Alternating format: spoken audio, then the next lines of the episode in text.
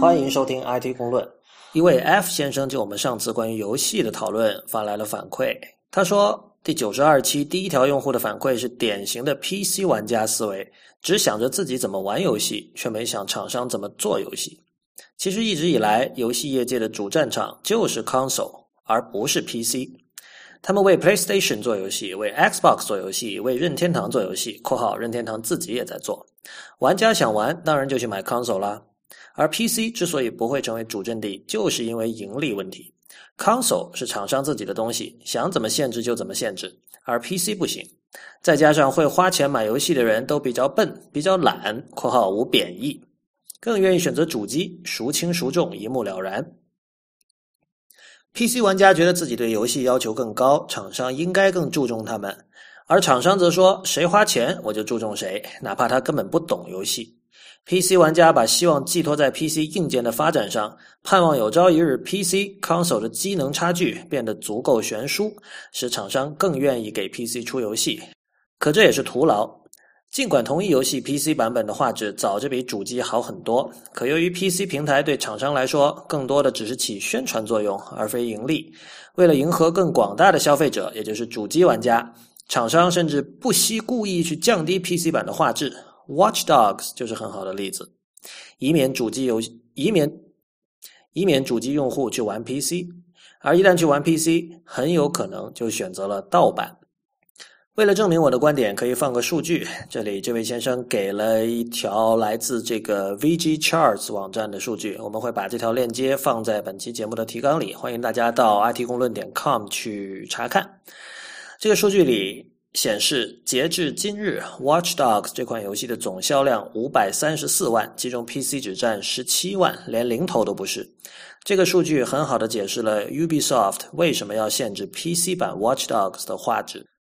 PC 玩家很疑惑，为什么 PC 的性能如此强大，却不能玩到更多的游戏？殊不知，游戏厂商只看钱不看性能，所以更愿意给 console 出游戏；主机玩家只看游戏也不看性能，所以更愿意买 console 玩游戏。注：这里所讲的游戏厂商指单机游戏厂商，不包括网络游戏。事实上，PC 游戏总收入已经接近 console 了，但这个数据包括了网络游戏（括号去）。腾讯的《穿越火线》是全世界收入最高的游戏。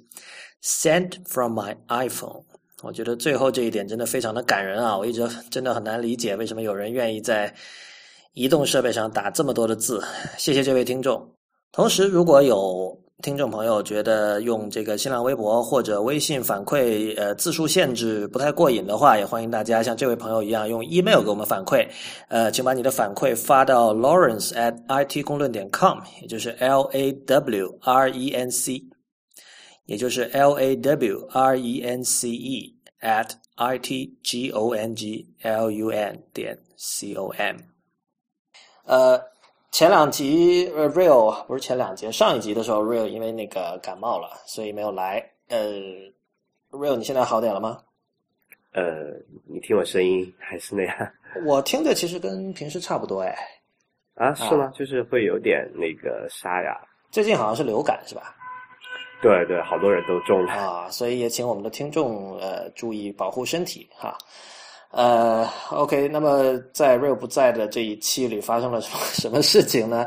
呃，也就是 Yosemite 的 Developer Preview 五第五个版本，呃，同时还有这个 iOS 八的第五个 Beta 版发布了。不过 Real 你好像更新不了是吧？因为你装的是那个 Public Beta。对你那个是第一批嘛，就是第一批是只有开发者才可以安装。嗯，但我觉得你装不了其实是件好事，因为这个。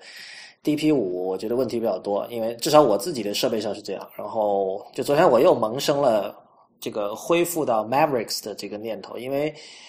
我这我这儿主要两个问题，一个是那个 Mail，因为我是用那个苹果自己的那个 Mail 来处理邮件的嘛。然后它在 DP 五里很奇怪，就经常它会跳出一个窗口提示你要去那个，它叫 Rebuild Database，就是重建数据库。然后倒也没什么，就是你点一下 OK rebuild，然后过一会儿就好了。但是还是很烦嘛，基本上一天可能出现个两三次。另外就是像我现在硬盘现在大概有六到八 G 的空间，但是经常就无缘无故的这个空间会被完全吃掉。然后你在 Finder 里看，就是这个剩剩余空间是零，然后就会有各种问题。但过一会儿就好了。然后这时候如果你去那个 Activity 叫什么 Activity Monitor 里面看，你会发现经常是你会发现有些网页吃了很多内存还是什么，但是我不知道，就是当然你如果跑到那个怎么说啊，叫那个叫 slash private slash var slash vm 里面，你会看到有很多临时文件了。但是这个以前也有了，但是反正就挺讨厌的。所以，所以就是说，还是建议听众，如果是主力设备的话，还是不要装这个版本。我昨天就是想，我后来没有，后来好了嘛。然后，但我昨天就是一度我想恢复成十点九 Mavericks，我我在网上搜嘛，因为上次在节目里有提到过，就如果你用一个这个备份盘，然后把它整个克隆回那个什么，由于引导区呃克隆回那个 Mavericks 的话，由于它引导区还是处在 Yosemite 的状态，其实你是没法开机的。对，然后我就查怎么才能够降级，从 Yosemite 降到 Mavericks，我才发现有一个我以前不知道，可能是因为我无知。你开机的时候同时摁住是 Option 和 Command 和 R 字母 R，它可以进入一个叫这个 Internet Recovery Mode，然后它会自动从云端 下载你这台电脑购买的时候预装的那个操作系统版本。这个就是那个叫做叫做恢复。分区里面的内容嘛，就是那个 recovery partition。呃，recovery partition 我是知道，虽然我没用过，但我不知道它有这个云端的功能。就是你这个这个是好像是 Lion 的时候就有，对，是挺早的，但因为平时没什么机会用嘛，而且这个对对对，其实真的不知道，因为你你得下载一个几 G 的文件，对吧？然后对对，就它那个原理也很简单，就是它有一个进，就跟类似于这个 U 盘引导重装是一样的嘛，只是说它是从从云端网络上去下回来。那个那个叫什么？那个安装的那个 app，然后再给你重新装上去。OK。然后我看那篇介绍文章说的还挺那什么的，他要求你那个 WiFi 网络必须是这个 WPA 加密的或者 WPR，。所以如果你是 WEP 加密的，是不是这 这个功能就用不了？哈，这这个这个这个很好。现在还有人用 WEP 加密的 WiFi 吗？嗯，我公共场所的应该是少多了，但是肯定还是有吧，我估计。哈。对，就这个呃，这个要科普一下哈，就是说那个 WiFi 的那个密码加密有几种方式，然后 WDP 是一个比较老的一个方案，现在是就是说一般认为是不安全的，可以在相对短的时间内用呃所谓的叫做 command 呃 commodity hardware，就是普通的硬件就可以破解了哈。啊，最好大家是先用到一个最新的那个，特别是那个新的叫 WPA 二的这个加密的方式啊，会安全很多。嗯，当然很显然，就算你这么，就算你这么讲，本来不会用的人，仍然不会去研究这个问题的啊。大家可以登录自己的那个什么路由器管理界面看一下就知道了。嗯，好吧。呃，然后 DP 五还有一个比较好的变化是那个啊，没有，这是 iOS beta，iOS 八的 beta 五，有个比较好的变化是那个 Photos 里多了一个选项，就是它可以让你把，就是选择只在本机。存储呃体积被缩小之后的照片，然后你把原尺寸的照片存在 iCloud 里面。这个意思是指你拍的时候就这样了吗？还是怎么样？我觉得应该是，我觉得应该是因为其实原尺寸照片就是指你拿这个 iPhone 的和 iPad 摄像头拍的时候嘛。那个时候一张的话，iPhone 五现在一张也得有一兆以上吧？嗯，不止好像。对，大的可能两三兆都有，就是但是小的也有一兆以上的，但是，呃，这所以这占很多空间。然后我我试了之后确实省很多。我原来那个我那个 iPad 三原来里面有一点九 G 的照片，嗯，然后我把我选了这个选项之后，剩下可能就变成三百多兆还是五百多兆？哎，怎么一回事？哦，你说。空就照片占用了一点九 G，然后变成了三两三三四百兆这样，对吧？是的，是的。哦，啊，这这还蛮合理的。哎，不过我很好奇，他这个是就就怎么去给用户解释这个事情呢？呃，这个我我其实写了篇专栏啊，因为我在给那个《好奇心日报》一直有写一个叫“设计词典”的专栏嘛。嗯哼。然后他就是他那这个东西其实是挺难解释的，你仔细想一下。对啊，你比如我我就问一个很简单的问题，比如说他说是在这个你刚才讲是在这个手机上存这个压缩后的版本嘛？嗯，那么那那就是说，那你拍下之后的那一刻，那肯定就在没有上传到这个 iCloud 之前，那肯定手机里面还是有这个就所谓的这个全尺全尺寸版本，对吧？呃，这个我不是那么确定了，我我这个它是比如说它是先存一个全尺寸的，然后上传了，然后再把全尺寸删掉。就静悄悄，当然这些事情他肯定在后台做，他以苹果的风格，他不会去告知用户。但是具体你问我是怎么样，我也不知道。对，就所以我就觉得这个东西就解释起来是一个非常费劲的事情。OK，那我们看一下苹果怎么解释。现在就是我正在看的这个设置界面，就是在这个 iOS 八 beta beta 五的这个 settings，然后里面的 iCloud 里面有 Photos，Photos 里面有这么两项，它是两个选项，一个叫 Optimized iPad Storage，就是为 i 呃优化 iPad 的存储量，还有另外一个选项叫 Download and Keep Originals，就是下载并保存原始的图片。那么，如果你选 Optimize iPad Storage 的话呢，它下面会有一个小字的说明哈，它是这么写的：说 This iPad is storing device optimized versions. Turn on Download and Keep Originals to store full resolution photos and videos on your iPad.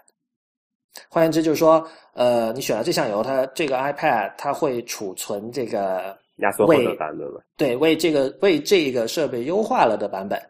呃，如果你想要储存在在 iPad 上储存呃这个原尺寸的图片和视频的话，你就应该选那另外那个，就是 Download and Keep Originals。那么这个时候，如果我点 Download and Keep Originals 的话，下面那句那个说明变成了这样：说 This iPad is storing full resolution photos and videos. Turn on Optimize Storage. to keep device optimized version on this iPad and store originals in iCloud。就是说，呃，这台 iPad 存储的是全尺寸的， 就是高精度的图片和视频。那么，如果你想在 iPad 上保存这个为这个设备优化了的版本，并且把这个原尺寸的存在 iCloud 的话，你就要选另外一个，就选那个 optimized iPad storage。好复杂，我知道大家可能没听懂。不，我就我意思我明白了，就是有有这么呃，有这么两种状态嘛。就首先一个在 iCloud 存储的肯定全部都是这个所谓的 original，就是原始的。对。然后就是你在设备上你可以选择是存，就是一旦上传，这就我假设是这样，因为这才唯一合理的哈。就是稍等一下，稍等一下，你看那个前提我不确定啊，就根据它的文字说明，如果你选择在本机上存储。高精度的话，我是不知道 iCloud 那还有没有高精度的。嘿，他之前那个 WWDC 的时候不是说了嘛，就是 iCloud 里面都是存的，就是。没有，我我我们不管 WWDC 怎么说了，因为这个是可能是最终那个消费者看到的文案嘛。OK，那那我们想象我们是一个这个普通消费者，我们看这个文案我们会怎么理解？然后为了讨论方便，我们把这个原尺寸的图片称之为大图片，然后把优化过称为小图片。嗯哼。那么现在其实就两种，一种就是说这个。设备上存小图片，呃，云端 iCloud 上存大图片，还有一种就是设备上存大图片。然后，但是苹果现在这个文案给我的印象是，我不知道当我选择在设备上存大图片的时候，我的云端还有没有大图片。所以它应该在这里就是特别注，就说明一下，就是 iCloud 云端上是就无论何种情况下都是存这个大图，就是大的原始图片的。对，就是说无论你选哪个，那个你的这个这就大图片 永远会在云端有一份的。哎，但如果是这样的话，其实这样还还不错，就是，啊，就解决了大部分，就是我觉得这个应该是大多数人希望看到的方式。对对对，就是就是选择那个第一个选项，就 Optimized iPad Storage，就是对本机存小图片，云端存大图片。对对对，而且说老实话，的小图片一点都不小了。呃，不压，如果是 JPEG 的话，压缩一下还是能省蛮多空间。就在不，我我知道省空间肯定，因为这个我已经验证了嘛。刚才一点九 G 到三百多兆嘛。对的。但是就是它的精度并不差，你知道吧？就是 对呀，就我就讲这个东西嘛，就是那个 JPEG 这个这个压缩，就是这个图像格式，就如果算法就是那个做得好，就是那个叫什么呃编码器做得好的话，它其实是就是说呃视觉上是看不，就普通人视觉一眼是看不出来有太大区别的。嗯。所以，所以我觉得开启这个选项来说，对对多数来讲，应该是一个比较划算或者是比较比较经济的一个方法。特别是，就呃，我们先假设哈，苹果就是发布 iPhone 六的时候，它还是说标配是十六个 G 空间的情况下哈。上次 上次我们有去吐槽过，他如果再这么做，我就只能给他贴叫做贪婪的标签了。对，这是个挺大的假设，我觉得我觉得会是三十二的。I hope so。嗯，啊，然后我听说那个。Swift 有个大更新，Real，你之前发了个链接给我，你说那个有人比较了那个 Swift 的这个速度和 Objective C，然后说在这个最新的第五个版本的 Swift 里面，它的它的速度真正做到了，就是 Craig Federighi 当时在发布会上宣布的，说这个那种那种速度。啊，对，是我看是忘了是谁做了一个一个 benchmark，就是一个测评不对跑分啊跑分跑分，对，有人做了一个跑分，就说这个，因为 Swift 这个这个语言虽然发布了哈，呃，但是其实它它还不是一个正式版本，就到现在它是不断的在出 beta，然后最近是发了这个 beta 五，呃，在之前的 beta 版本里面呢，Swift 的这个编用这个 Swift 语言编和呃写的算法和用那个 Objective C 写的算法啊，如果开启同样的这个编译优化选项之后，它这个 Swift 版本并不是在所有的这个跑分这个项目里面都是超越这个 Objective C 的，然后这个在这个 Beta 五里面，就是说几乎是看那个表的数据是全面超越了。啊，然后这件事情就变得非常有意思了，就是因为之前还有很多这个就一就是老的这个开发者，特别是比如说典型的像这个 Mark Gurman 这种人为代表的，就是他们觉得这个所有这个新语言要还是要先观望一下，比如它也可能有这种坑啊，性能也不一定像。那个苹果说的那么好，对吧？啊，然后这个这个这个讨分的这么一个报告出来之后，他他在那个推特上发了一个一条这个推，就说 Now I'm listening，就是意思是哎，那这个就是确实有必要选选用这个 Swift 来重写已有的 App 了，因为这个确实就是这这这下有点意思了。对对，就是现在就说啊，就这或或者说你从某个角度想，现在这个 Beta 五的这个 Swift。才所谓的真正的名副其实嘛，嗯，对。如果就说你是 iOS 啊，就是个 iOS 开发者的话，就可以建议你们关注一下这个啊，这个这个 beta 五里面的这个呃所有的这个性能的变化，这个比较有意思。OK，好吧，呃，今天要讲一个比较比较暗黑也比较哲学的话题哈。嗯，啊，您现在收听的节目是 IT 公论。我们今天谈的话题是跟虚拟现实以及肉身、肉体、肉身相关。呃，最近有一个人，这个他他在那个那个叫什么站，那个 Pasting 就 Pasting 点点 com 吧，还是什么？他们写写了篇文章，那个人是游戏是 GitHub 啊，GitHub 对对对，搞错了，一个 Gist，对他是一个游戏行业的人是吧？嗯。然后他做了很多，他之前参与了很多跟那个 VR，就是 Virtual Reality 虚拟现实相关的事情。然后，但是他很不看好虚拟现实的未来。那么，总结一下他的意思，就是他基本上是说，哪怕按照现在人们对于虚拟现实这种构想，比如说像那个之前 Facebook 收购了那个 Oculus Rift，就那个头盔嘛，对吧？我们之前有期节目有讲到的，他说那个头盔 OK，那个已经是现在我们能够。用上的这个虚拟现实产品里，算是相当完善的一个了。我们就朝着这个方向往前走，等到它已经完全可以产品化，已经做的很完善了的时候，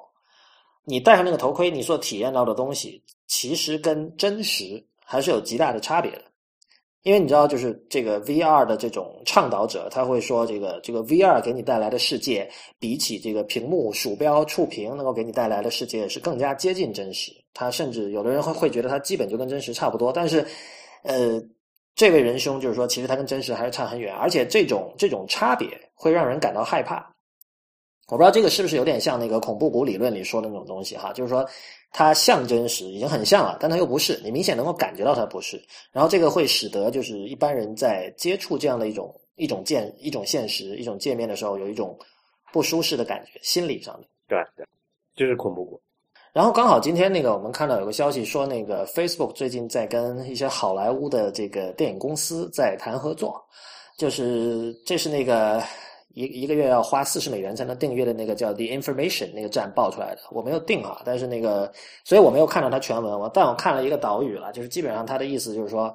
，Facebook 有可能会，比如说无论是以投资的方式或者是什么样的方式，它去作为一个电影的一个 producer 或者出品方这样的角色，那么这样的电影可能它除了在现在我们知道的传统院线里上映以外。同时也会在 Facebook 这边收购的这个 Oculus Rift 这里上线。换言之，如果那个时候，Oc，比如说三年后，Oculus Rift 终于产品化了，我们可以以这个五百美元买到一个，然后我买回来一个，我戴在头上，然后我坐在家里，然后你能得到的那样的这种影音享受，是不仅是可以和你去电影院相媲美，甚至在有些地方还是超越了它，是电影院做不到的。所以这个是，所以以后的电影院的卖点就不光是什么三 D IMAX 的，要什么 VR 电影。VR game 其实真的是一个从八十年代开始就有无数先烈在在追求的一个东西哈。嗯哼，进入式体验了。不，我一直觉得进入式体验这个说法，就是这个之前我们也聊过。其实你为了让人进入，有很多办法，呃，而去尽量的模拟真实，往往可能并不是最好的办法。我们看到，就是最早在很久很久以前的十九世纪，那个时候就有小说，对吧？更早的时候也有小说，就那个时候大家看小说是很疯狂的，就像大家今天玩这个手机游戏一样。而且我觉得当年，包括现在，有一些。你知道那个像 William Gibson 说这个叫什么？未来已经到了，但是只不过分布的不平均嘛。就是在这个未来分布的比较稀薄的地区，呃，肯定还是有一些这个文学爱好者，他能够完全不受这个 现代技术和这种高度发达的媒介化世界的引诱，他还可以呃很容易的进入一个小说制造的幻境里。这个也是彻彻底底的进入式体验，对吧？对啊，不过我觉得那个那天就是这篇文章做这个家伙叫法比恩，嗯啊，他说的那个意思就是我觉得也也挺有道理的，就是说从这个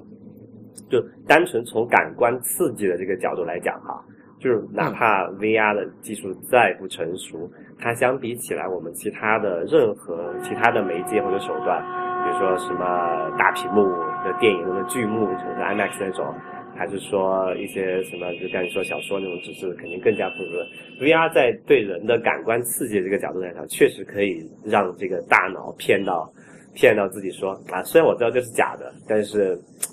这已经是足够呃叫什么，足够乱真的一个假了吧。对，但我我是觉得大脑很神奇嘛，就是大脑你你给他一点点刺激，他就可以疯狂的去脑补。然后就像你在小说的情况，小说也大家也知道是假的，但是就是嗯，他可以脑补到让自己处于处于一种进入式的一种状态。另外，我们都听过那个古老的故事，就是好像说是什么什么，当年中国早年放电影的时候，有人看到那种就是荧幕上的坏人。然后到了那个真实世界里，看到那个演员就想去揍他嘛，就是就是他把他把幻觉和真实混在一起了。所以所以呃，如果说 VR 的倡导者认为说，嗯，在今天这个时间点来看，只有进入了 VR 的时代，我们才可以营造那种充分可以以假乱真的真实，我觉得这显然是不成立的。因为这个按刚才的例子已经说明了，这这种事情在历史上发生过，所以这是一个一个双向的事情，就是一方面技术在不断的往前进，一方面技术也在不停的去训练人，在改造人的这个心理和这个生理的一种状态吧。嗯哼，啊，就是那篇文章作者他他是一个 VR 行业的从很早期的从业者，可以这么说，因为他是参与过这个 Valve，就是这个。阀门，那个做游戏那间公司的一些 VR 产品的开发，他说他也用过像那个就是 Oculus Rift 这个开发版本哈，不是我们现在看到的那个很还比较帅气的成品，他是用的是那个叫什么用胶带绑起来的半成品，他都用过。那他他是一个很资深的这个 VR 行业的这个从业者，然后他反对这个 VR 的一个一个重要原因呢，就是他觉得这个呃呃，哎，你等一下。呃，他反对这个 VR VR 的这个原因就是说，因为他觉得像，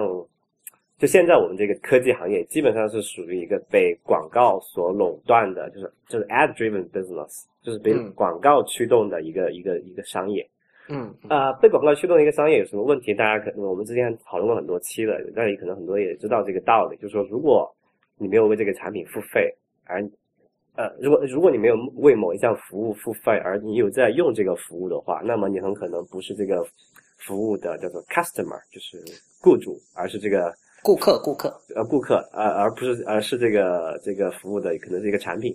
所以就是说，这个做免费产品的人，你可以说他们是从事这个人体器官贩卖行业的，对，贩卖眼球嘛，贩卖眼球，对，对对。然后，然后他就说呢，这个意思就很明确了，就是说像。呃，这个就就现在没有 VR 的那些什么大型的，就是就是 MMORP，就是 Massive Multiplayer Online Role Play Game，哇，这个名字好长啊，就是大规模的多，就是网游啦，说白了就是，啊，中文还是好一点的，我觉得网游 OK 啊，就是网游在没有虚拟现实的情况下都能吸引那么多人的眼球啊，那你想，如果再加上 VR 就虚拟现实这么牛逼的科技之后。那还得了？那很多人不得陷进去？什么就是说，按过去讲那个网游什么毒害青少年身心的说法，就深陷其中不能自拔，对吧？网瘾少年哈。对啊，对啊。然后在这种情况下，呃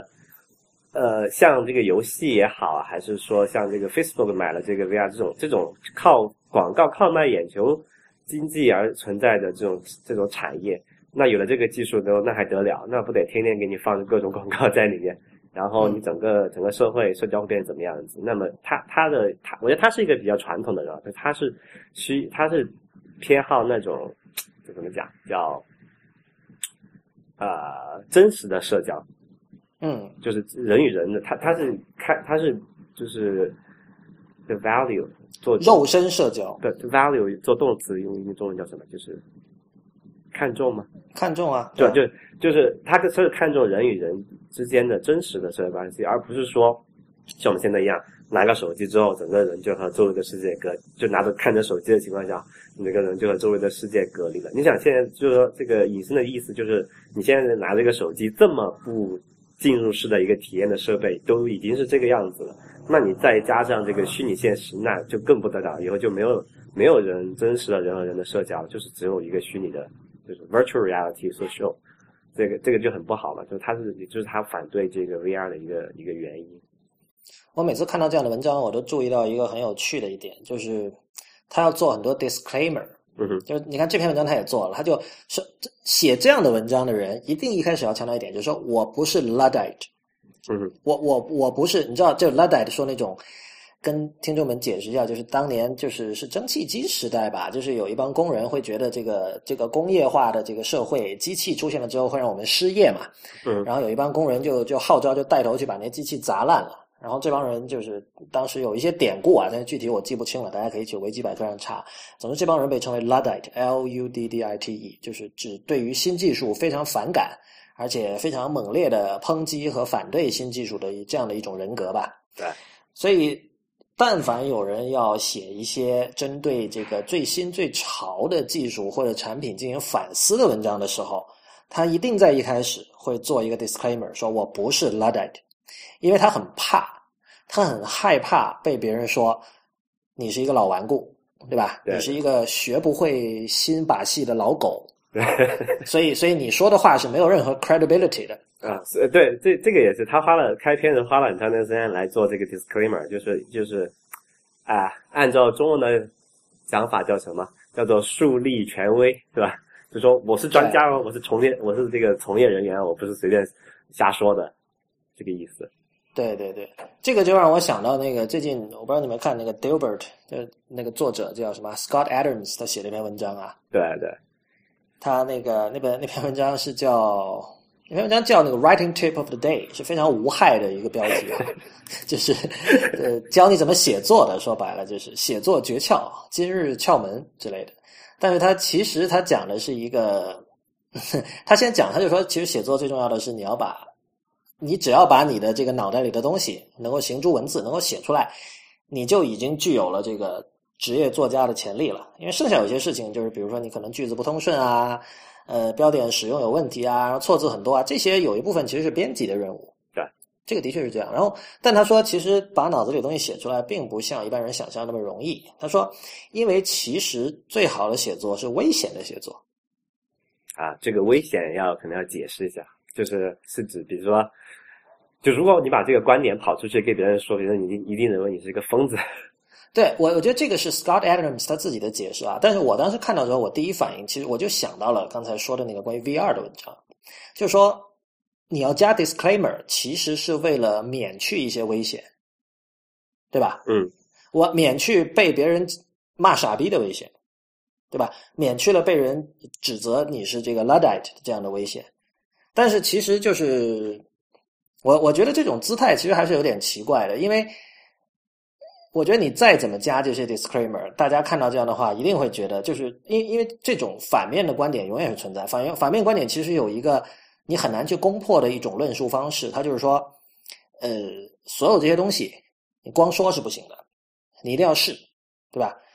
你试了之后才知道对不对？因为很多时候你可能一开始你的想象是这样，哪怕哦 OK，哪怕你在过去在 VR 这个行业已经做了二十年，但是对吧？未来十年会怎么样？你是不知道的。很多时候你并没有办法用过去发生的事情就直接去推断未来会继续发生这样的事情，对吧？那么这个时候要想弄清楚你所担心的这些事情会不会发生，我们只有去试。但这时候就进入了一种悖论了，就是因为试是有成本的，对吧？然后现在的情况基本上就是说，这个简单来讲就是商业公司呃根据呃被这个怎么说啊，被商业利益的这种驱动，他认为自己愿意去承受这样的成本，那么然后就继继续这样的做。但是，但是我觉得，我们回到那刚才 Scott Adams 那篇文章哈，就他他之后给了一个例子，就是他给了一篇范文，就说怎么样算是这个 danger，算是危险的写作，然后是很有趣的。Real，要不你来讲一下那篇文章的 中心思想啊？就他提出，他问了这么一个呃假设的问题啊，就问这个问题可能听起来会很，就我先不解释这个问题，你先听一下这个问题，然后我给你，比如说你回去呃花五秒钟的时间思考一下哈。就是，就假设，呃，就我们一般而言，就人类的各各种技能嘛，它就符合一个所谓的这个叫正态分布嘛，哈，就是有一帮人会做这个事情很糟糕，一帮人做这个人会很厉害，但是绝大部分人是比较中庸的一个水平。嗯，啊，这个可能大家这个大家对这个没没有没没有什么疑义哈，因为这个常识嘛，正态分布是一个统计学上面一个基本上到处都能看到的一个一个一个一个规一个自然的规律。嗯，然后他就问了这么一件事情，他说：“这个如果手淫就是我们说打枪，算是一种技能的话，那么这个是不是也符合这个正态分布呢？那如果我们按照正常的假设，那当然会是这样子的哈。那么如果我们接受这个假设的话，那么肯定会有帮人他手淫的。”打枪，就它既然是一种技能的话，肯定就有人特别有好有擅长，对，就会有人做做的特别好，有人做的特别差。然后他就在问，他说：“如果那会不会存在这么一帮人，就像就像世界上地球上有这么一帮就是特别杰出的运动员一样，那么会不会有这个会不会有一帮特特别杰出的枪手？”嗯，啊，然后这个这是他抛出了这么一个问题，就是说这个这个。这个地球上特别牛逼的这帮枪手会怎么样？对，我就听到这里，肯定有人想到那个《Seinfeld》里面的 George Costanza 了。这个这个梗，大家可以呃听得懂的就去笑一笑，听不懂的我们也不中断了。那热情继续。OK 啊啊，他他他就接展开说，他为什么要问这么一个 danger 的 dangerous 的一个一个问题哈？就说他说呃，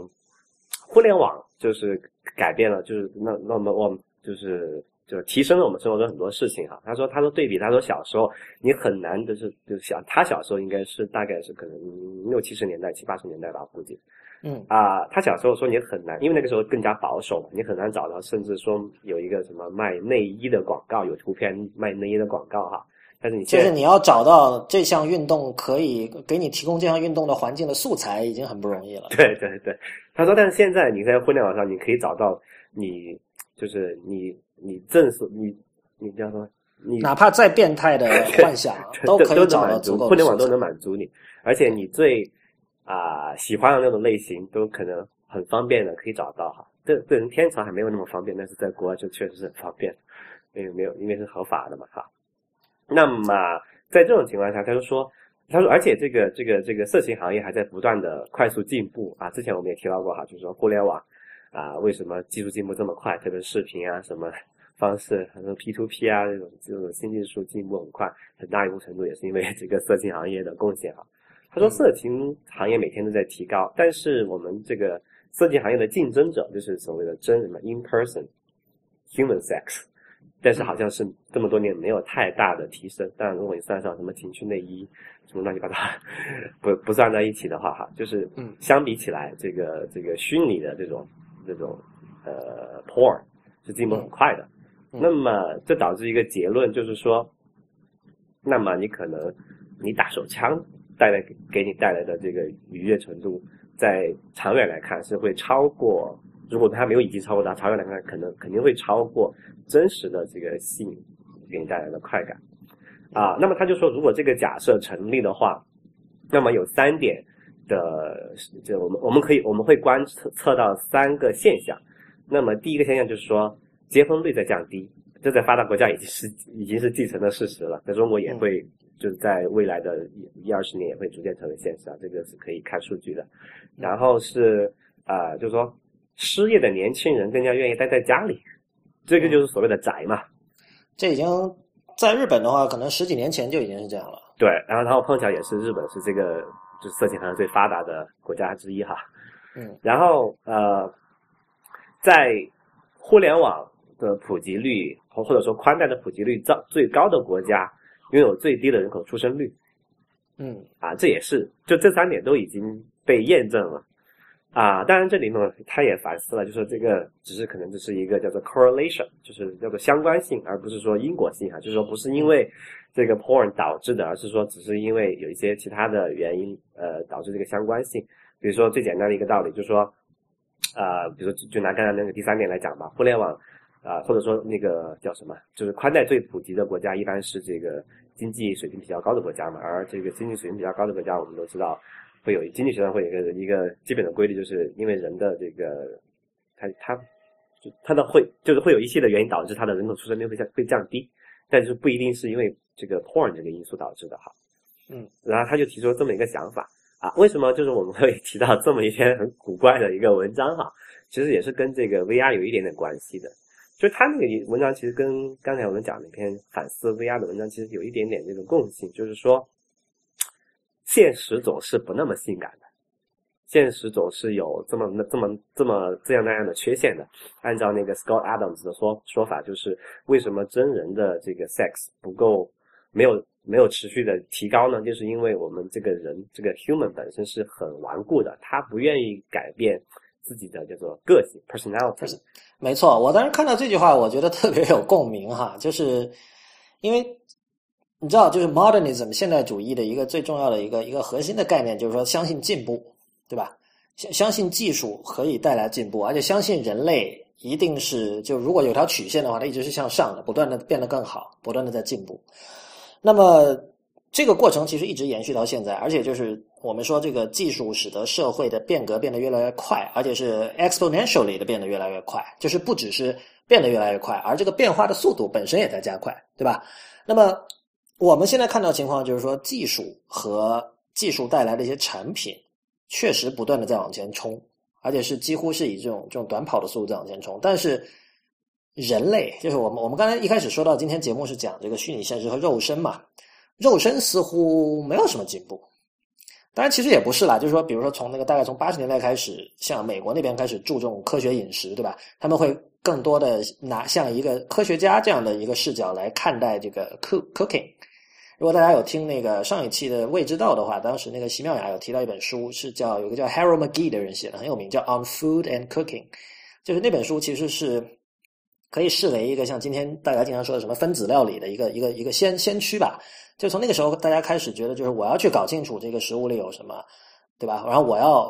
怎么样让自己吃的更健康，就诸如此类。然后包括那个像健身的风潮，这两年也非常的那个什么，对呃，科学健身，科学对对对，你你 你你可以说，就是其实人的肉身也是在不断进步的。但是另一方面，这个 Scott Adams 他在那篇文章里说到的东西，我。其实我觉得完全不是假说，因为我们已经用我们的眼睛看到了。很简单，我们又要再去往日本看。同样是 William Gibson 说的，就是 William Gibson 是一个非常典型的，就是从西方视角，就在他认为，你要想了解未来是什么，你就得去看日本。他自己在文章里写的，对吧？那确实是这样。比如说那个像 William Gibson 自己写的，他在是九十年代吧写的那本叫叫 Idol，就是 Idol 的那个日文发音嘛。嗯哼。就那本小说，它是讲虚拟偶像的。然后今天我们看到虚拟偶像已经这个全面的爆发了嘛，在日本。对。前有那个初音未来，然后现在有那个什么 Love Live，就是 Love Live 那个，那是一个全方位的东西，有动画，有游戏，有这个漫画，有是有这个什么新小说，乱七八糟的。那么，同样像 Scott Scott Adams 在文章里写的这种现象，我们在日本很早就有像草食男和草食女这样的说法嘛。嗯，这个是什么？要解释一下。就是就他分男男的分草食男、肉食男，肉食男就是性欲比较强的，比较重视这个性生活的，然后草食男就是可能这方面的需求不那么强烈的。OK，对，而且而且这个就是他不是说我觉得现在在这个日常使用中，并没有把这个当成一种不好的东西来讲，就是这只是两种不同的人，就有的人呃性欲会强一点，有的人性欲会弱一点，但两种都是正常的，对吧？嗯哼，啊，所以就我觉得像这种人的存在，包括你知道，就是以前在网上有人就是比较刻薄的去讽刺一些人，因为情商低找不到女朋友，就说你们会 forever alone 嘛。然后，然后，但是有一些人其实把这个东西给扭转成了一种正面的东西，他就是因为这是一种现实太不可爱了，是吧？虚拟的反而是才是他没有所要的。不，这是很典型的亚文化的一个现象，就是你说我 forever alone 是吧？没关系啊，我这我觉得这很酷啊，我们就是这样。然后他就把 forever alone 做成了自己的一种一种标签，然后可能有一帮志同道合的人都是这样的，对吧？可能这些人一开始是被所谓的这种主流的价值观和视角歧视的，但是他们在一起抱团了之后，就说：“哎，没关系，我们 forever alone 有什么了不起的？我我并我也并不想找女朋友，我也并不想找男朋友。你说我草食草食好了 啊。然后，但是但是同样就是，但我们知道欲望是真实存在的嘛，我觉得这个是一个可能。当然，我们知道有 asexual 就是非性人这样的一种，但这个肯定是处于相对少数的状态。那么百分之九十的人里，他其实还是有欲望的。那么这个时候。就是如果他们觉得像你刚才说，觉得现实太 messy 的话，那么通过虚拟的方式来解决是一个更方便的一种一种手段。其实这个也可以解释为，就之前我们提到的，就 worse is better，这也是互联，这也是世界互联网化的一个一个一个表现吧。就是其实至少在今天哈，我觉得这个无论是打手枪还是什么什么 sexing，还是虚拟性爱什么的，肯定还是不如真实性爱的，对吧？嗯。哎，你表示怀疑哦？我不知道，口气里有一点点。这个那个 Scott Adams 那篇文章的意思就是说，就他的整个观点就是说，这件事情就哪怕今天还没有说没有超越，但是如果技术进步了，比如说之前我们也讨论过，有了这个 Oculus Rift 之后，那个这个虚拟的，就是 virtual sex 或 cyber sex 会不会变得更好一点呢？啊，所以这个长远来看，我我觉得这个可能是有一点问题的。呃，但什么是好？这个事情其实是我觉得就是。Technologist 往往是不知道什么是好的，当然这不能怪他们，因为什么是好是一个非常复杂的，跟是一个社会性问题，同时是一个心理学上的问题。比如说那个，呃，就就像我以前也说过，像那个当年比尔盖茨写的那本叫《未来之路》的那个序言里，就提到了虚拟性爱。他当时想象的是一个，呃，VR 已经完全成为现实的一个世界里，就你穿的那种衣服上面有很多 sensors，对吧？然后，然后它可以刺激你的脑电波，产生一些跟性快感类似的一种感觉什么的。就那个可能是这种技术主义者所认为的好。对。但是事实上，我真的听有朋友讲过，他觉得，嗯，其实现在的虚拟性爱也不错。我我有时候我还真的懒得去找真的性爱，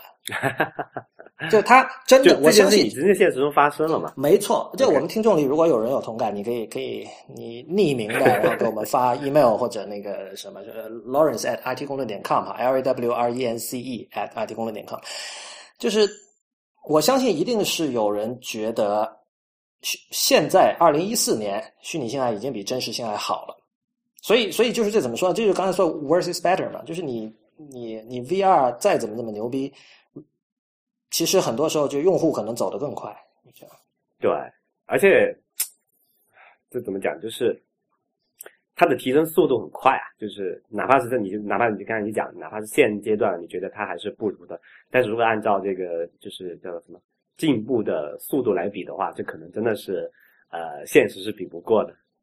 呃，但但这个其这件事情其实以前在技术史上经常发生哈，就是。闭门造车想象出来的用户需求是不存在的。比如说，你认为只有当 VR 已经成为一个成熟的技术，并且可以充分的这个廉价的产品化之后，虚拟性爱才能够呃得到大规模的运用，然后你才能够这个 monetize 或者不管怎么样。但是事实上很可能不是这样。事实上，如果说就是我们一开始在节目开头提到过就恐怖谷原理嘛，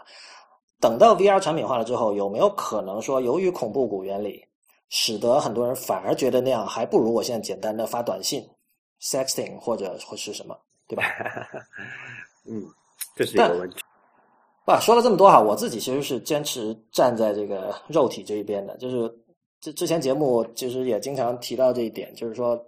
我是不喜欢被科技奴役的。嗯就这么简单。什么什么是奴役？这个当然我觉得因人而异吧。但是我可以举一个例子，就是最近那个知乎上有人在讨论这个，因为下一代 iPhone 要出了嘛，我们知道那个顺便说一下，它的那个发布会应该是九月九号在。在旧金山那边，在美国西岸那边开。然后，因为之前有很多这种留言，然后就有人讲说，现在基本上很多人相信是会有两款新的 iPhone，一款是四点七寸的屏幕，一款是五点五寸。但是也有很多人认为不会有五点五寸的。但我们因为知乎上那个人就直接就问了，他就直接问说，那个四点七寸和五点五寸你会买哪一款？Real 你会买哪一款？哈，如呃，我先说一个假设哈，就如果它两个尺寸是跟这个。像现在这个 iPad Air 和 iPad Mini 的情况是一样，就是就配置其他完全一样，只纯粹大小的区别的话，哈，嗯，那我可能偏向于小的，嗯，为什么？呃，因为我手小。哦，OK。我现在用那个，我之前也提到过，我现在用这个就是这个叫什么 iPhone 五 S 四寸的，对吧？嗯，我用四寸的就已经觉得嫌够不着顶上了，你要再给我搞后点，我算让我死了算了。所以你是单手操作派的？呃，我很少用双手操作。OK，没有，就是关于这个选哪哪个屏幕尺寸，这一般来说就有这样几种这个争吵方式嘛。一种就是说单手操作派，就是我认为这个手机既然是手机而不是平板，我就要希望能够单手操作它，对吧？嗯。还有一种是轻便派，我喜欢不带包。那么我我不喜欢五点五寸，我觉得太大了，然后我口袋没有那么大，对吧？嗯然后还有什么？还有就是比如说这个大屏派，我觉得这个小屏幕太渣了，看看书很那个伤眼睛，然后看视频也不够爽。呃，我觉得有有这个这个问题，当然确实这属于那种确实是这个各有人人各有各自的爱好的这样的一种事情，比如说那个。有的人说那个，我看到那个知乎那个问题下面有人说姚明就应该用五点五寸的，但但是其实上其实就是你如果真从 fashion 的角度来说，一个体型大的人用小的，而体型小的人偏偏用大的，这也是一种趣味。我以前有个朋友，一个女性朋友，她就长得很小巧玲珑的，她她就一定要用这个十五寸的笔记本，十三寸的，她就不想买十一寸的 MacBook Air。他觉得，如果我是一个虎背熊腰的人，我反而愿意用十一寸的。这个就是大家都可以选。但我个人的意见是，我我首先我也会选四点七的，我希望选四点七的。然后，但是我的原因是，我觉得就是，首先我也希望大屏，因为就是我作为一个每天看屏幕看很多很多个小时的人，我是希望能够尽量减少这个对眼睛的伤害的。所以呢，我们知道这个大屏的话，眼球的运动会更多嘛。比如说你读一篇长文章的话，你因为屏幕小的话，你眼球运动比较少；那眼球运动多的话，这个泪水的分泌会多一点。这样的话，相对来说视力不那么容易疲劳。所以在有条件的情况下，我会去看 iPad，而且是十寸的 iPad，不是 iPad Mini，而不去看手机。所以这就意味着说，如果我要看大屏，我去看十寸了。我不看，我不会为了大屏而选择一个五点五寸的。哈，啊，我明白你的这个意思，就是说。嗯，就比如说你觉得它嫌它太重太大不方便带，你可以改变自己，对。吧？啊，这里有一个，我刚好最近遇到这么一个事儿，就是我我我父母他们在用一个这个就是二代的 iPad iPad 二嘛，然后因为现在肯定比较就是性能比较糟糕了，相对于现在新的那个系统而言，然后我想给他们换一个，然后我就给他们看了这个 iPad Mini，就是 iPad Mini 二，就是有点大屏幕的，啊，他们就说这个。是挺好，就是看不太清楚，太小了。所以他是嫌字号小，对吧？对，因为你知道那个那个叫什么同，因为他们的分辨率是一样的嘛，就是显示内容是一模一样，只是就纯粹的大小的区别而已。对啊，那么就会导致一个问题，就是说，那会不会说，比如说我们我们现在还属于比较年轻的一代啊，就是就视力还可以，但是可能现在有些。呃，四五四五十岁、五六十岁的人，他能，比如说你给他一个小屏幕的手机，他可能看起来字是不是看不太清楚，然后用大的可能会好一点。John John Gruber 就是啊，John John Gruber 四十以上了，我不记得四十几了。他那天节目在那个 talk show 里，他就讲，他说我现在看四寸的这个 iPhone 是会吃力，但他说我不管，我我还是希望小屏。这个跟他十年如一日在那个 Darren Fiber 用那个超小的 Verdana 字号是一样的嘛？那是一种坚持。但是但是你说这种情况已经发生了。对啊，对啊，所以我觉得就是可能有些事情你可以改变的，比如说你可以去健身，然后去让你自己去适应这个东西。但有时候，比如说视力这种随着年龄而变化的东西，你真的没法改变。对啊，所以所以你要注意啊。所以我的选择，比如说现在来说哈，我尽量不在 iPhone 上看 Instapaper 的。就是说我出去一定带包，我也很想出去不带包，但是我会做一个权衡，就是我就想避免说等我到了四十多岁的时候，嗯，我看一个四寸屏幕会吃力，我不想出现这样的情况，所以我选择在现在我尽量的去看大屏幕。嗯，对，所所所以你知道这个事情的终极解决方案是什么？嗯，是生物技术可以发展到，哪怕你的视力已经超差了，它可以给你 undo 掉。啊，其实现在已经有这个有这么一个一个技术了哈。前几天是什么呢？前几天有人发了这么一个新的一种，算是一种膜吧，一种一种、嗯一种贴膜，它贴在屏幕上之后，就可以让那些就是什么老花呀，就是有各种各样视力缺陷的人，不戴眼镜也可以看清楚屏幕上的内容。那但这个是对这个外部世界的改造嘛，不是对肉身的改造嘛？啊，你要肉身改造也可以，那你去做这个什么，就是如果你是近视的话，现在有那个叫什么激光的手术，拉。对，那个啊那个其实有了一段时间了哈。但就是说啊，你知道以前我听说医生就是抽烟的医生嘛，有很多人抽烟嘛，但是抽烟的医生有两种，一种是认为在他有生之年，这个生物医药技术可以发展到可以 undo 这个烟或者任何东西对他身体造成的损害，他可以把它把它回滚过来。然后还有一种医生就是觉得这个怎么说啊，就是反正就是肉体是非常脆弱的，嗯，总有东西可以干掉你，所以无所谓。呃，反呃，我我我倒是比较务实哈，我倒没想到说有生之年能看到一个什么很牛逼的医疗技术能够解决我们这种所有的这叫什么 limitation as a human 嗯 being 啊，这个嗯嗯 先先不说这个，但是说技术的方面，我觉得什么呃不是虚拟现实啊，是增强现实，叫做 augmented reality 可以帮我们解决的。比如你那个戴个眼镜吧，那个嗯投影到你这个、这个这个什么视网膜上，你想投多大投多大，不不不不怕视力差，是吧？嗯只要你你一百寸够大了吧，那总能看得清楚，是吧？嗯啊、然后这个事情就就绕回到之前我们说的那个 Fabian 那个写那篇啊、反对这个虚拟现实的文章，他他还其实是他是反对虚拟现实，但是他还挺就是就是挺 pro 就是 pro 支持。增强现实的，嗯，对。然后我觉得这个事情还是蛮蛮有意思的，就是说，那我们如果以后有这种类似于投影到眼球上的比较好的技术，就是现在那种 Google Glass，但是是一个呃 prototype，就是还是一个不太好的体验的一个产品。但是以后真的好的话，那就不存在说这个什么大屏小屏的问题了，那就就没有手机了，就戴个眼镜就好了嘛。对，其实虚拟现实和增强现实，你可以这么去分了，就是虚拟现实是不太注重肉身的，虚拟现实是认为就是像我们上次谈游戏的时候，跟吴涛他们也聊过，就是虚拟现实会认为肉身是一种很很很糟糕的存在，最好它不要存在。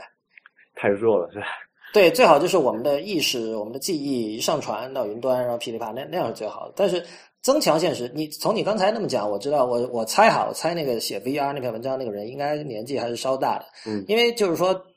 会去非常主张说这个用技术来 augment 来加强肉身的能力，这样一种思潮其实是六七十年代最为盛行的，从那个时候开始的。嗯因为我们知道那个像不前不久去世的那个 Dog Engelbart，就是鼠标的发明人，其实他是一直在做这方面的研究，就是 AR 方面的研究对。就是他他包括那个应该是 Marshall McLuhan 麦克鲁汉说的吧，就是技术是是人体的延伸嘛。对。就是，但我觉得这个前提就是说，它是人体的延伸，不等于你可以不管人体了。就是你你不管你日渐凸起的小肚子，或者这个这个日渐这个弯曲的颈椎，或是这各种这这这些东西啊，而是说你既然是 augment，我觉得其实是一种应应该是一种全面的强化，而且呃可能很可能发展到后面，就真的生物医药技术才是终极的强化吧。所所以 Lawrence，你理想中的这个就是科技与人的关系，应该是像啊斯巴达的那种强健的人，然后再用一些比较牛逼的科技产品，是这样吗？对啊，我我觉得这个终极来讲哈，啊，不能说终极了，终极这样的话，那种基点爱好者就是那个那个就 singularity 爱好者会出来跟我拼命了。但是这我觉得，呃，怎么说啊？就是我我还是你可以说老派或者怎么样，但是我还是相信，就是说技术是为人服务的。我我觉得这是一个很基本的一个点。OK，那那你真的要去看一下这个那个这个 Scott Scott Adams 那其他的几篇文章，这个人很有意思。他的那个博客里面有很多文章都是谈这个，就是说机器人如何统治、如何替代掉人的。嗯然后呃，他的很多观点可能你会有很多兴趣，比如说刚才我们讲的那个那个就是叫做叫做世界一流的手枪运动员。打手枪大赛，对对啊，其实看了打手枪大赛那篇，你就知道他跟我在这个的观点上肯定是同一阵线的嘛。对，但他的其他文，他其他文章很有意思，就是他最后结尾说了一句嘛，就是说，他说这个是就是说机器人替代人的另外一种方式，就是说他们就等，等到这个这个这个色情行业，呃，完全就是通过竞争哈，干掉了这个真实的这个性，把性欲给干掉了。对，然后那这个机器人就统治人了，因为你没有真实的性，那你就不会有繁殖了嘛，对吧？对，然后那这个机器人就最后就占领了呀，因为这个。对吧？然后他说，但但但但你知道，Scott Adams 是幽默家嘛？他不是这个不是技术主义者，他不是 futurist，所以他他这个肯定我觉得还是幽默为主。但是你从他里，你可以从他的那个行文里，你可以看到他是一个，就我们刚才说的老派打引号的老派是这样一个人。嗯哼，对，啊，这两篇文章都非常有意思啊！现在大家可以呃，我会把链接放到这个 notes 里面，然后大家可以去看一下。呃，都不是很长，可能千把字吧。啊。对，而且而且他他就是你知道了，他要写 Dilbert 这个人显然很幽默嘛，而且文笔会很好，不会有很多废话，所以非常推荐。最近其实这个还相关的消息还有一个，我们刚才忘了提了，就是那个 Tesla 那个人 Elon Musk，他怎么了？Elon Musk 他就不知道在哪儿有个发言，其实在哪儿不重要了，但反正他就是说那个 A 呃就是叫什么 AI 技术比这个核子技术更加的恐怖。更加的可怕，但是他我觉得他真的没有说出什么新意了，就是他他基本的观点还就是说那个，就是因为 AI 可以自我复制嘛，就 AI AI 就是有了 AI 能力的机器人就跟病毒一样，对吧？嗯，它可以自我复制，然后这个这个可能跟刚才你说的 Scott Adams 最后描述的那样的那种未来还是比较有可比性的，但是这种这种事情我觉得就有点其实有点 cliche 了。有点沉浮了，就很像那种非常差的科幻小说去想象的东西。其实，如果如果大家有看科幻小说的习惯，你就会知道，就最好的科幻小说全都是人本位的。你仔细想一想，对，科幻的虚构作品，最好的科幻虚构作品都是人本位的。我觉得这个这个东西，有很多人会觉得这个人本位很老土，嗯，机器本位更加酷。但是，呃，这种我觉得对这种对酷的追求有一点中二吧。用今天的话说，好吧，那那个我们今天差不多聊到这里。然后今天其实基本就只用来聊一个话题。然后我们还有一些新的话题，像比如最近那个 One Password 开始号召第三方开发者去支持那个 iOS 八的 extensions，这样以后在 iOS 设备上你要输入你自己存在 iPassword 里面的那些超复杂的密码，你就不用再跳到 iPassword 了。其实这件事情值得聊一聊，尤其是这个 One Password 它采取的这个姿态哈，我觉得是相当。开放，而且是有有公益性的这样的一种一种姿态。嗯，另外还有呢，Ben Thompson 最近写了一篇那个关于那个保洁 Procter and Gamble 那家公司砍掉了很多品牌的事情。然后其实他他是从一个怎么说啊？他从一个技术的角度去看一个快消品行业的公司，因为你知道快消品行业一般觉得非常不酷嘛。然后跟技术也没什么关系，但 Thompson 其实认为说，这个这次呃 PNG 的这次变革，其实恰恰证明了互联网正在慢慢的改变世界，就是就就是就是又一个数据点，又一个例证。呃，也很有新意，推荐大家去看。所有这些链接我们会放到这个这期节目的提纲里，大家可以到 IT 公论点点 com 去看。呃，那么谢谢大家的收听，也欢迎大家在我们的社交网络关注我们。我们在新浪微博叫 IT 公论，公平的公，论点的论；在 Twitter、Instagram 还有微信公众账号是叫 IT 公论的全拼。我们下期再见。